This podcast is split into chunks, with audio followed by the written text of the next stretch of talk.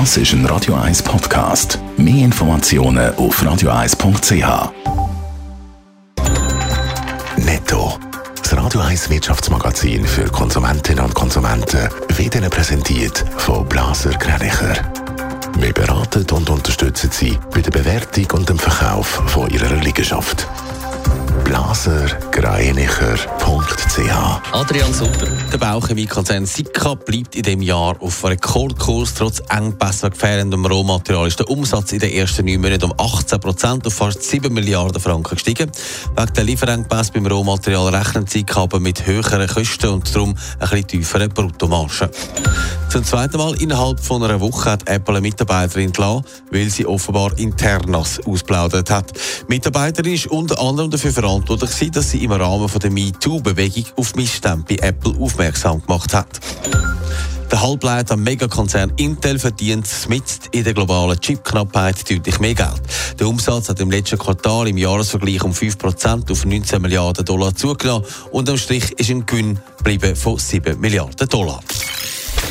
Ja, so lange ist es nie gegangen. Neun Monate oder eben 262 Tage hält der Lockdown in der australischen Metropole Melbourne durch. Jetzt sind Läden und Restaurants zum Teil wieder offen. Adrian Sutter, der Lichtdruck bei der Bevölkerung ist gross. Ja, nach neun Monaten neun Monaten darf man wieder einmal mit Kollegen ein Bier nehmen, in einem Pub oder, und das haben offenbar ganz viele gemacht, zum Coiffeur.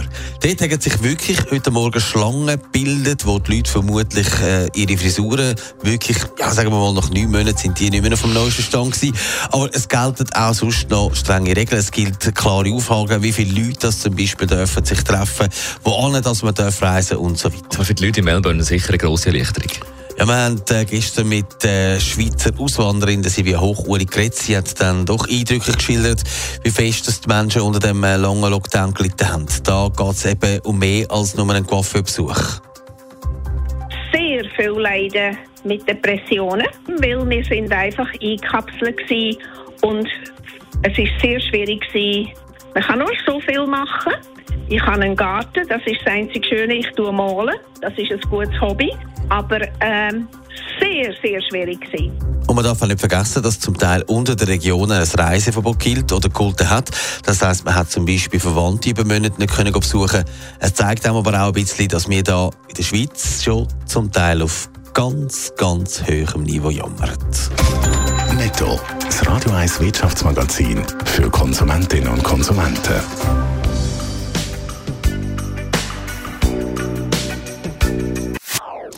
Das ist ein Radio 1 Podcast. Mehr Informationen auf radio1.ch.